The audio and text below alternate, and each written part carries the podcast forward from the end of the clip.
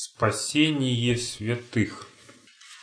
Так будет называться тема нашего исследования. И начнем мы наше исследование Священного Писания с чтения Псалма 90. Живущий под кровом Всевышнего, под сенью всемогущего покоится. Говорит Господу, прибежище мое и защита моя, Бог мой, на которого я уповаю. Он избавит тебя от сети ловца, от гибельной язвы, перьями своими осенит тебя, и под крыльями его будешь безопасен. Щит и ограждение истины его. Не убоишься ужасов ночи, стрелы, летящей днем, язвы, ходящего мраке, заразы, опустошающей в полдень. Падут подле тебя тысяча и десять тысяч десной тебя, но к тебе не приблизится. Только смотреть будешь очами твоими и видеть возмездие нечестивое. Ибо ты сказал, Господь упование мое, Всевышнего избрал ты прибежищем твоим. Не приключится тебе зло, и язва не приблизится к жилищу твоему, ибо ангелом своим заповедает о тебе, сохранять тебя на всех путях твоих. На руках понесут тебя, да не приткнешься камень ногою твоею. На аспида и Василиска наступишь, попирать будешь льва и дракона. За то, что он возлюбил меня, избавлю его, защищу его, потому что он познал имя мое. Воззовет ко мне, и услышу его. С ним я в скорби, избавлю его и прославлю его. Долготой дней насыщу его и явлю ему спасение мое. Всем нам хорошо известен этот псалом. А как вы считаете, для кого он написан? Этот псалом, судя из контекста, говорит нам о людях, которые надеются на Господа. А как вы считаете, совместимы ли надежда на Господа, упование на Господа с надеждой на людей? «Ибо Ты, Господь, упование мое», говорит девятый текст. «Всевышнего избрал Ты прибежищем Твоим. Не приключится тебе зло, и язва не приблизится к жилищу твоему, ибо ангелом своим заповедает о тебе, охранять тебя на всех путях. На руках понесут тебя, да не приткнешься камень ногой твоей. В то время как о тех, кто надеется на людей, говорится, что тот проклят. Проклят человек, надеющийся на человека, и плоть, делающий свои опоры. И все вроде бы просто, да? Люди, которые надеются на Бога, пребывают в благословении. Те люди, которые надеются на человека, на силу, на коней, на лук, как говорит в другом месте самопевец Давид, они попадают под проклятие. В таком случае имеет ли смысл обращаться за чьей-то помощью? Материальной помощью, бытовой помощью, социальной помощью. Даже тогда, когда человек вызывает полицию, да, он обращается за помощью. За помощью кому? К людям. А зачем? Ведь написано, не приключится тебе зло. Язва не приблизится к жилищу твоему. Даже язва не приблизится к жилищу твоему. Соответственно, не нужно даже не за медицинской помощью обращаться. А если ты обращаешься за медицинской помощью, звонишь в пожарную, в полицию, куда еще можно позвонить? То ты, значит, надеешься уже не на Бога, а на людей. Так ведь можно? Так. Значит, в этом уже проявляется неверие. Ты находишься под проклятием. В принципе, если зло тебе не приключится, а язва к жилищу даже не приблизится, то тебе и не придется обращаться за помощью. Так ведь? Зачем тебе звонить в скорую, если ты не болеешь? Тебе не нужно знать номер полиции, если тебя Господь охраняет. Даже социальная служба не нужна, когда ангелы Божьи носят тебя на руках. А если вот этого не происходит в нашей жизни, то в чем тогда дело? Можно ли это как-то изменить? Можно ли сделать так, чтобы слова 90-го псалма не просто были надеждой и упованием человека, а реальной его жизнью? Чтоб так и было, как написано. Ну, давайте сначала ответим на вопрос, вообще нужно ли обращаться за помощью. Звонить в полицию, когда вас окружают злодеи. Обращаться за медицинской помощью, когда вы заболеете. Тоже можно сказать о социальной помощи, когда возникает нужда. И по многим-многим другим вопросам. Нужно ли это делать или нет? Зачем звонить в полицию или бежать в поликлинику, когда можно уповать на Бога? Поможет нам в ответе на этот вопрос цитата из Евангелия от Матфея, 4 глава, с 3 по 7 текст. И приступил к нему искуситель и сказал, «Если ты сын Божий, скажи, чтобы камни сии сделались хлебами». Он же сказал ему в ответ, написано, «Не хлебом одним будет жить человек, но всяким словом, исходящим из уст Божьих». Потом берет его дьявол во святой город и поставляет его на крыле храма. И говорит ему, если ты сын Божий, бросься вниз, ибо написано, ангелом своим заповедует о тебе. На руках понесут тебя, да не приткнешься, а камень ногою твоей. Иисус сказал ему, написано также, не искушай Господа Бога твоего. Здесь мы видим два случая, которые на первый взгляд противоречат друг другу. Христос оказывается в критической ситуации, как каждый из нас, да? Может оказаться в критической ситуации. В чем состоит его критическая ситуация? Он испытывает голод, как можно прочитать выше. И постившись сорок дней и сорок ночей, напоследок залг. И здесь приходит на помощь, сказать, искуситель. И апеллируя к тому, что он Сын Божий, предлагает ему сделать камни сии, которые он видит в пустыне, хлебами. И Христос что говорит? Не хлебом одним будет жить человек, но всяким словом, исходящим из уст Божьих. То есть он отказывается от этой помощи. Он остается голодным. Христос мог бы совершить это чудо, потому что он Сын Божий. Он имеет на это право. Имеет или не имеет? Имеет. Но он не делает этого. Почему? То есть неправильный источник этого предложения. А вот как вы в своей жизни определяете, от кого предложение вам поступает? От Бога или от дьявола, если всегда оно приходит через людей? Если искушает. А как понять искушает, если ты голоден? Ты хочешь кушать. Если ты хочешь кушать, значит надо отказываться. А принимать помощь только тогда, когда ты сытый.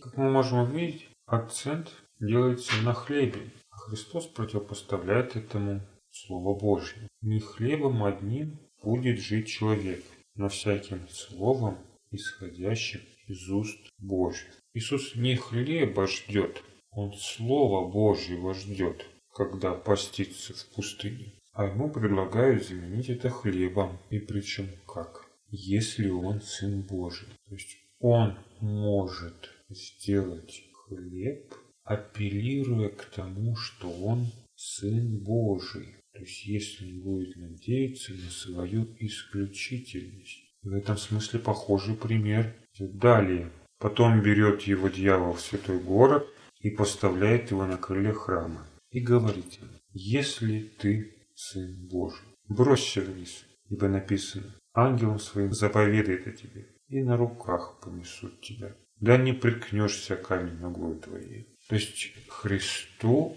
опять поступает предложение. Он оказался на крыле храма, и надо как-то эту проблему сейчас решать. Как? А что тут думать? Вон, бросайся вниз, ангел тебя уж подхватит. Ты же сын Божий. Точно так же сегодня люди могут рассуждать, читать 90-й псалом. Я же на Бога надеюсь. Зачем я буду обращаться за помощью? Бог меня должен спасти. Но в этом тоже будет надежда на собственную исключительность. Это не будет надежда на Бога, это будет самонадеянность. Поэтому как Христос отвечает на это предложение? Седьмой текст 4 главы Евангелия от Матфея. Иисус сказал ему, написано также, не искушай Господа Бога твоего. То есть всякий раз, когда человек надеется на исключительность, на то, что Бог его спасет, потому что он верит, уповает на него. Это будет искушением Бога. А когда же тогда эти слова 90 псалма будут работать. Если и тут, и там, и в вопросе защиты, и в вопросе здоровья людям нельзя искушать Бога. Когда вообще возникает такое понятие искушение Богом? Христос мог каким-то другим способом спуститься с этого крыла. Там кран поблизости был, пожарная лестница или спасательный рукав. Прыгаешь и съезжаешь как раз на крылья храма. Искушение так или иначе связано с нашей надеждой на Бога. Когда человек прыгает, он надеется. Или он не прыгает, он может надеяться. Так? И так надеяться, и так надеяться. Он может сделать камни хлебами, надеясь на Бога. Он может надеяться на Бога, не делать ничего и продолжать поститься. Надежда имеет место во всех случаях. Вопрос возникает, что это за надежда и какая это надежда? Обоснованная эта надежда или нет? Почему Христос не сделал камни хлеба? Если одним словом сказать, он надеялся на Бога. А можно сказать ведь, что ты ждешь? Так же из голода умереть можно. Не искушай Бога своего, не искушай. Сделай, сделай да поешь. Важно то, к чему человек апеллирует в своей надежде. Если он надеется, потому что он Сын Божий, то это будет искушением в любом случае. А если он ждет от Бога Его Слова, он хочет сделать по Слову Его, а не по Слову Своему, не потому что он Сын Божий, то он действительно уповает на Бога. В этом нет самонадеянности. Любая самонадеянность – это искушение Бога. А можем ли мы проявлять эту самонадеянность, когда читаем и притворяем в своей жизни слова 90-го псалма? Сильная вера. Бог должен спасти. И мы идем поликлинику в разгар эпидемии, без средств защиты, по своим делам, потому что надеемся на Бога. Не вызываем полицию, когда на нас напали. Сами тушим пожар. Почему нет? Разве это не надежда на Бога? А может самонадеянность? Как узнай? Вернемся к словам 4 главы Евангелия от Матфея. 9 текст. И говорит ему, если ты Сын Божий, бросься вниз. Ибо написано, ангелом своим заповедает тебе, и на руках понесут тебя. Да не приткнешься о камень ногою твоей. Ты откуда взята этот стат? Из 90-го псалма. И мы сказали, что 90-й псалом о таком, о людях, которые надеются на Господа. А как комментирует этот псалом лукавый? Он говорит, если ты сын Божий, тогда понесут тебя на руках. И разве он не прав? Прав. Так написано. И Христос с этим не спорит. Нет, не так написано. Написано иначе. Ведь написано, ангелом своим заповедает о тебе. О тебе заповедает. Он это применяет не ко всем людям, а только если ты сын Божий. И тогда на руках понесут тебя. Это применяется, если ты сын Божий. А как на самом деле обстоит дела? Как написано? 11 текст.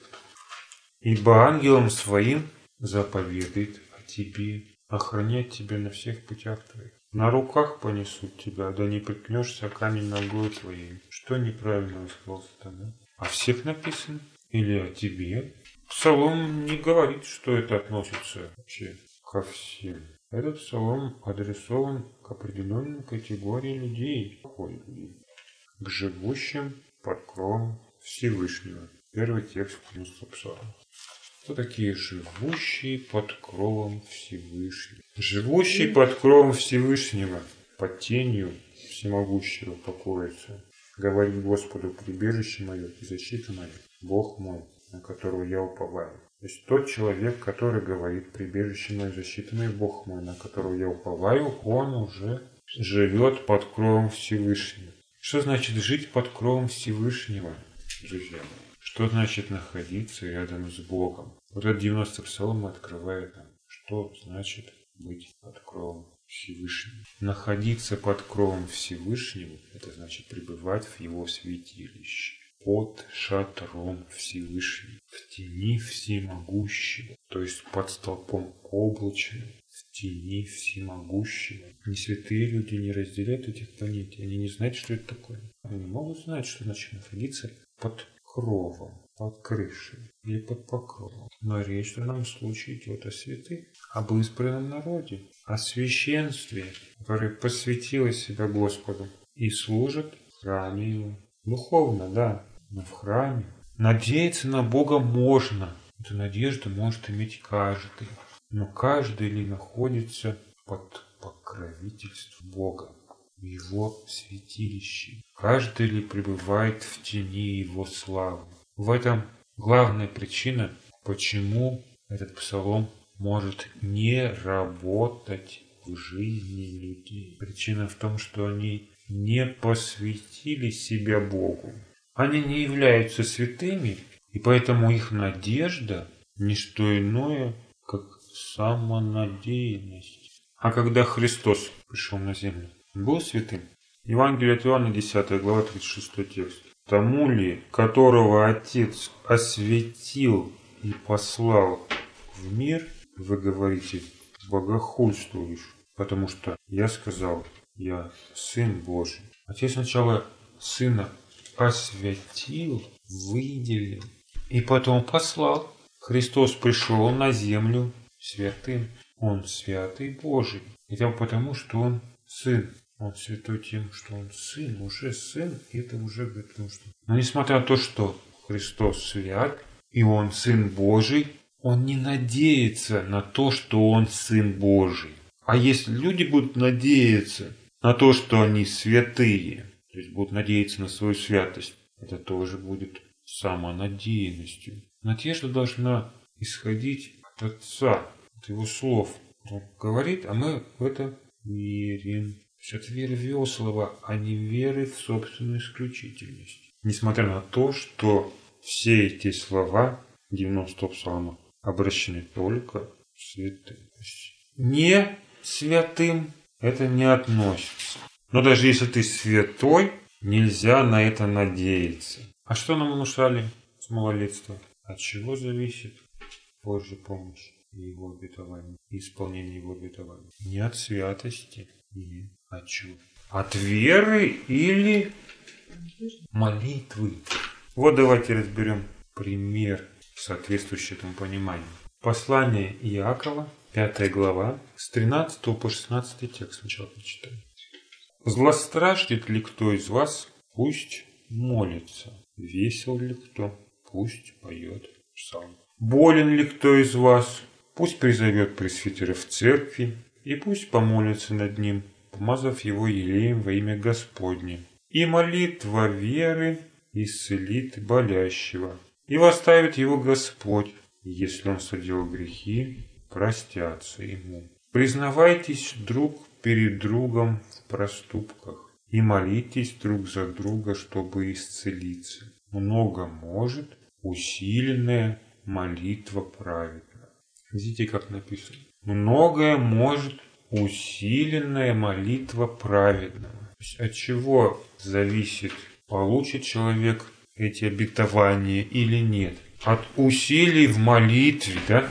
И получается, не имеет значения, святой, не святой, важно только то, как ты молишься. И в подтверждение этих слов Яков приводит нам библейский пример. Далее, 17 и 18 текст. Илия был человек, подобный нам, и молитвы помолился, чтобы не было дождя. И не было дождя на землю три года и шесть месяцев.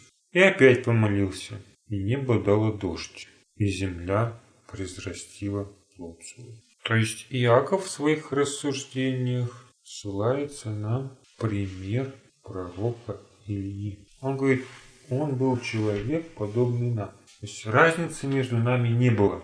И молитву помолился, чтобы не было дождя. И не было дождя на землю три года и шесть месяцев. Но разве причиной того, что не было дождя три года и шесть месяцев, стала усиленная молитва? Вот к чему приводится пример. Молитесь друг за друга, чтобы исцелиться. Много может усиленная молитва праведна. То есть возникла у человека нужда, да?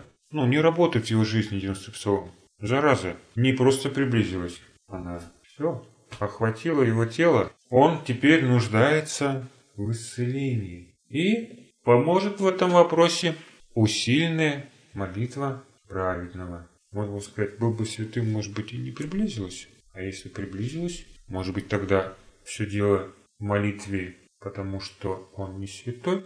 Приблизиться она не может, когда он святой. А если она уже вошла в тело, что остается делать? А здесь уже остается молиться.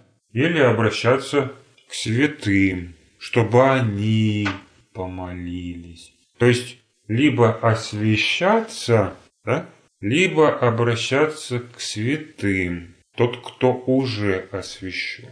Ну а пример Ильи о чем говорит? Пример Ильи. Ну, во-первых, можно поставить под сомнение утверждение. Илья был человек, подобный нам. Просто вот один из нас был. Или он был все-таки избран Богом на это служение. Но когда Илья помолился, он это сделал, потому что у него была какая-то личная нужда. Как вот здесь можно сравнивать? У тебя возникла нужда, ты молишься Богу. Или Бог посылает тебя сказать Ахаву, что не будет дождя. Вспомните, как это было. Третья книга царств, 17 глава. Первый текст. «И сказал Илия Фесфетянин и жители Галатских Ахаву, «Жив Господь Бог Израилев, перед которым я стою. Все годы не будет ни росы, ни дождя, разве только по моему слову». Есть разница с исцелением болящим. Это его было желание, чтобы не было дождя. И он пошел, помолился. Или он просто передал повеление Бога, его определение. Он изрек то, что Бог захотел исполнить, как он решил наказать Израиль за отступление. И это объявил Ахаву. Можно здесь сравнивать с молитвенной просьбой об исцелении. Да и где вы видите здесь усиленную молитву? Покажите. Где здесь усиленная молитва? Может быть, он даже и не молился об этом. Он, может быть, даже не просил этого. А может, даже и не хотел этого. Но Бог сказал, не будет. Передай Ахаву. Он пошел, передал. Где здесь усиленная молитва? Я вам покажу, где усиленная молитва.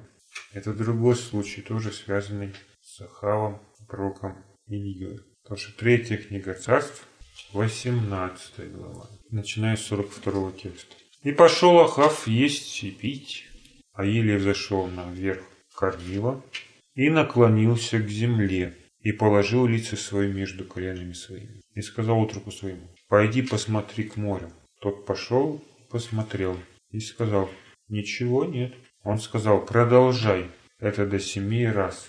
В седьмой раз тот сказал, вот небольшое облако поднимается от моря величиной в ладонь человеческую. Он сказал, пойди скажи Ахаву, запрягай колесницу твою и поезжай, чтобы не застал тебя дождь. Между тем небо сделалось мрачно тучи от ветра, и пошел большой дождь. Ахав сел в колесницу и поехал в Израиль. Вот можно сказать, где была усиленная молитва праведного, раз он не просто произнес слова Бога, а, как здесь написано, наклонился к земле и положил лице свое между коленами своими, и то увидел дождь не сразу, да? А на седьмой раз. А как пишет Яков? И опять помолился.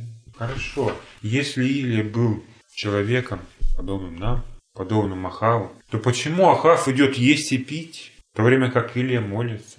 Почему? Кому был дождь нужен? Или? Да его прекрасно так Бог содержал у вдовы в Сарепте. А до этого он питался потоком Кедрон. Бог ему давал хлеб, мясо, хлеб, мясо, хлеб, мясо. В принципе, ему хватало. Он не бедствовал. А вот Ахав искал источники воды и не мог найти. В этот момент ему предстает пророк Илья. То есть, когда он уже истаивает от нужды в этом дожде. Три с половиной года прошло. Он больше всех, кому эта вода была нужна. И он идет есть и пить. Да. И об этом сказал ему Иль. А как должно было быть по Якову? Надо было не есть и пить, а усиленно молиться. Ведь Бог послал это проклятие из-за него, Так ведь? Из-за него. И вот чтобы получить назад благословение Бога, ему нужно было усиленно молиться. А молится Илия. Почему Илия молится? Потому что он не Ахав, он святой. И вы только по его слову, как он сказал, разве что только по слову чему? Моему. По моему слову будет дождь. Вот только он и молится. Только его, Илью, Бог услышит. Не Ахава, не Изавель, а Илью, который объявил ему об этом времени голода, засухи и голода. Так что имеет значение? Усиленная молитва или то, что Илия был святой? Сколько бы нужно было бы молиться Ахаву усиленно, чтобы пошел дождь? Да сколько бы он ни молился, дождь никогда бы не пошел. Бог его молитву бы не услышал. Но мы сейчас говорим не об Ахаве, да, а о спасении святых.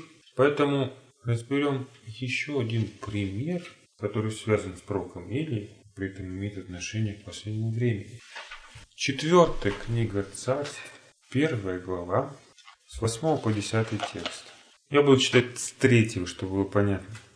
Тогда ангел Господень сказал Илии Фисветянину, «Встань, поди навстречу послана царя Самарийского и скажи, разве нет Бога в Израиле, что вы идете вопрошать Вельзевула божество Харунское? За это так, говорит Господь, с постели, на которую ты лег, не сойдешь с нее, умрешь. И пошел Илия. И возвратились к Охозе посланные. И он сказал им, что вы-то возвратились? И сказал ему, навстречу нам вышел человек и сказал нам, пойдите, возвратитесь к царю, который послал вас, и скажите ему, так говорит Господь, разве нет Бога в Израиле, что ты посылаешь вопрошать Вильзевула, божество Харонское? Зато с постели, на которую ты лег, не сойдешь с нее, но умрешь. И сказал им, каков видом тот человек, который вышел навстречу вам и говорил вам слова сии.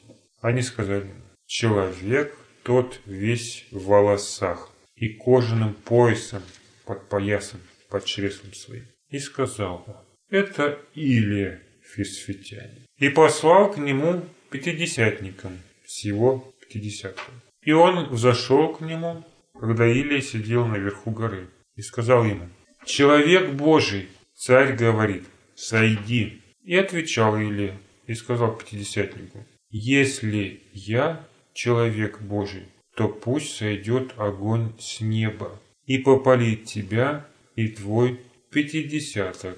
И сошел огонь с неба и попалил его и пятидесяток его. Как мы видим из этих текстов, Илия все-таки отличался от других людей. Его даже мог узнать по внешнему описанию царь. Они сказали ему, человек тот весь в волосах и кожаным поясом припоясан под чреслом своим. И внешний вид его отличался от остальных людей. Он выделялся из этой массы своим видом. Но не вид делал его особенным. Зачем посылает царь десятника пророку? Он хотел привести его к себе. С каким умыслом он хотел это сделать? Явно не с добрым умыслом. И посылает не просто посланник, гонца, да? Или вот этих вот посланных, которые шли к Вильзевулу. А он посылает военных. И ни одного военного – не двух военных, не трех военных, а 50 человек. 50 человек военных. Это говорит о том, что над ним хотели совершить насилие, принудить его к исполнению царской воли. И вот здесь, вот здесь вот действительно у пророка Или возникает нужда. Когда речь шла о дожде, там его нужды не было. Нет, это его служение. А вот это пример пример его личной нужды. Нужды в чем? В защите. В защите от Бога. И как поступает пророк? Он падает на колени и начинает усиленно молиться. Усиленно молится, молится, молится, молится. Так? Нет, нет. Он даже не напрягается. Он говорит на слова «Человек Божий, сойди». Если я человек Божий, то пусть сойдет огонь с неба и попалит тебя и твой пятидесяток. Вот и все слова. Даже никакой молитвы. Когда он не зводит огонь на землю на жертвенник перед пророками Вала, там он молится, да. Но это опять было его служение. В этом не было нужды у самого пророка Илии. Он не нуждался ни в пище, ни в защите. Он сам вызвал их на это состязание, чтобы показать народу, кто есть Бог. А тут, где возникает его нужда, необходимость в защите, он не молится. А почему тогда Бог его спасает? Потому что он человек Божий. Вот и все. Единственное, что требовалось для спасения проповеди, это быть Божьим человеком. Все. Других условий не было. Почему этот пример интересен для нас? Потому что он взят за основу пророчества книги Откровения 11 главы. Пятый текст 11 главы книги Откровения. О двух свидетелях идет речь. И если кто захочет их обидеть, то огонь выйдет из уст их и пожрет врагов их. Если кто захочет их обидеть, тому надлежит быть убит. Что значит обидеть захочет? Слово обидное скажет. Захочет сказать слово обидное. Гадость какой-нибудь захочет сказать, и все. Жанр кто свалился. Нет, если брать перевод Красина, например, здесь говорится так.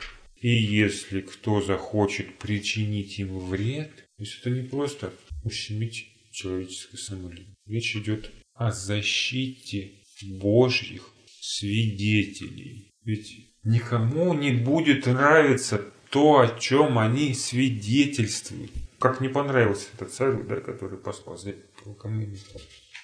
И, естественно, люди захотят отыграться на этих проках. Весь гнев свой направить на них. И они действительно окажутся в таком состоянии, когда им нужна будет защита.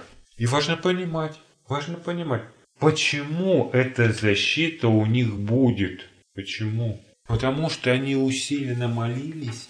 Нет, не поэтому. А потому что они были Божьими людьми. То есть они были людьми, которые принадлежат Богу. Они святые. Но вернемся к посланию Иакова, 5 главе. К словам, которые записаны в 16 тексте. Признавайтесь друг перед другом в проступках и молитесь друг за друга, чтобы исцелиться. Много может усиленная молитва правильно. Я хочу вам зачитать, как эти слова звучат в подсрочном переводе. Итак, исповедуйте друг другу грехи и молитесь друг за друга, чтобы вы были исцелены. Многое может прошение праведного действующего. Можно увидеть, речь не идет об усиленной молитве. А в чем тогда смысл? Что значит прошение праведного действующие? Переводчики, очевидно, не понимали этого и поэтому перевели как усиленное. Но речь идет не об усилиях, а о действии. Но раз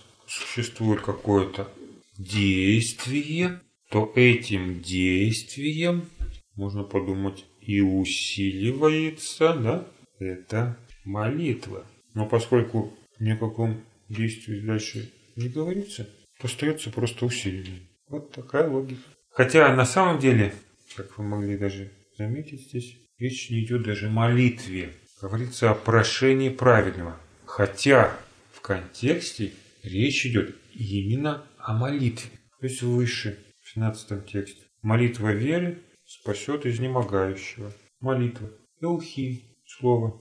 Дальше. Исповедуйте друг другу грехи и молитесь. Эухесфе, тоже однокоренное слово, молитва.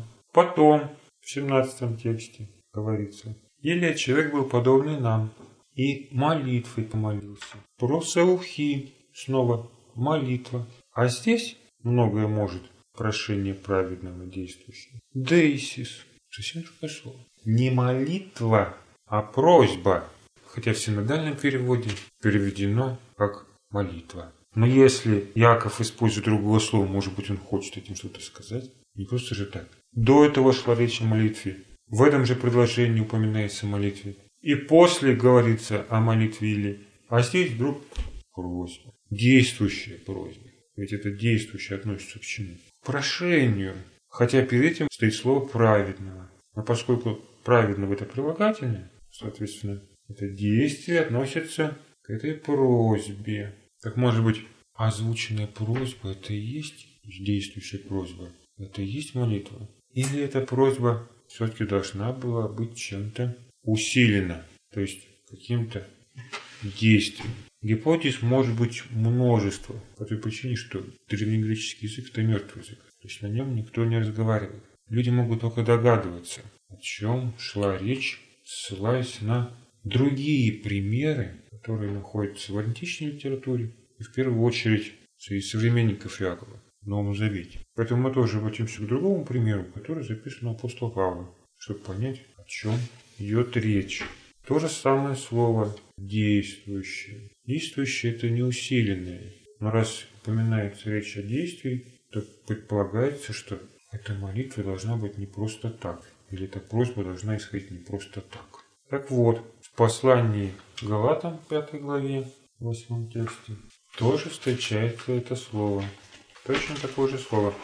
Выражение вера, действующая любовью. Послание Галатам, 5 глава, 6 текст. Прочитаю сразу, как эти слова звучат в восточном переводе. Ведь во Христе Иисусе и не обрезание что-либо может, и не необрезание, но вера через любовь действующая. Видите, переведено как вера, действующая любовью, да? буквально вера через любовь действующая. Смысл от этого не меняется особо, но с точки зрения грамматики это очень напоминает нам наш предыдущий пример, записанный в послании Якова. Только здесь перед словом «действующее» стоит не прилагательное, а существительное. Действующее относится к вере, а перед этим словом стоит любовь. Так и у Якова. Действующее относится к просьбе, а перед словом «действующее» стоит прилагательное праведного. Но вера через любовь действующая. Пятая глава послания Галатам, шестой текст. О чем это говорит? Это говорит о том, что сама вера без любви, она ничего не значит. Только та вера имеет значение, в которой присутствует любовь. Потому что и те, которые верили в обрезание, они тоже верили. Но это была самонадеянность. Они обрезывались и чувствовали собственную исключительность. Вот мы обрезаны, а вы нет. Поэтому не имеет значения в этом случае ни обрезание, ни необрезание. Если ты веришь и не обрезываешься, это тоже ничего не значит. А какая вера значит? Только та, в которой есть любовь. Вера через любовь действующая. То есть есть это усиление. Но усиление чем этой веры? Любовью. А у Иакова чем усиливается прошение?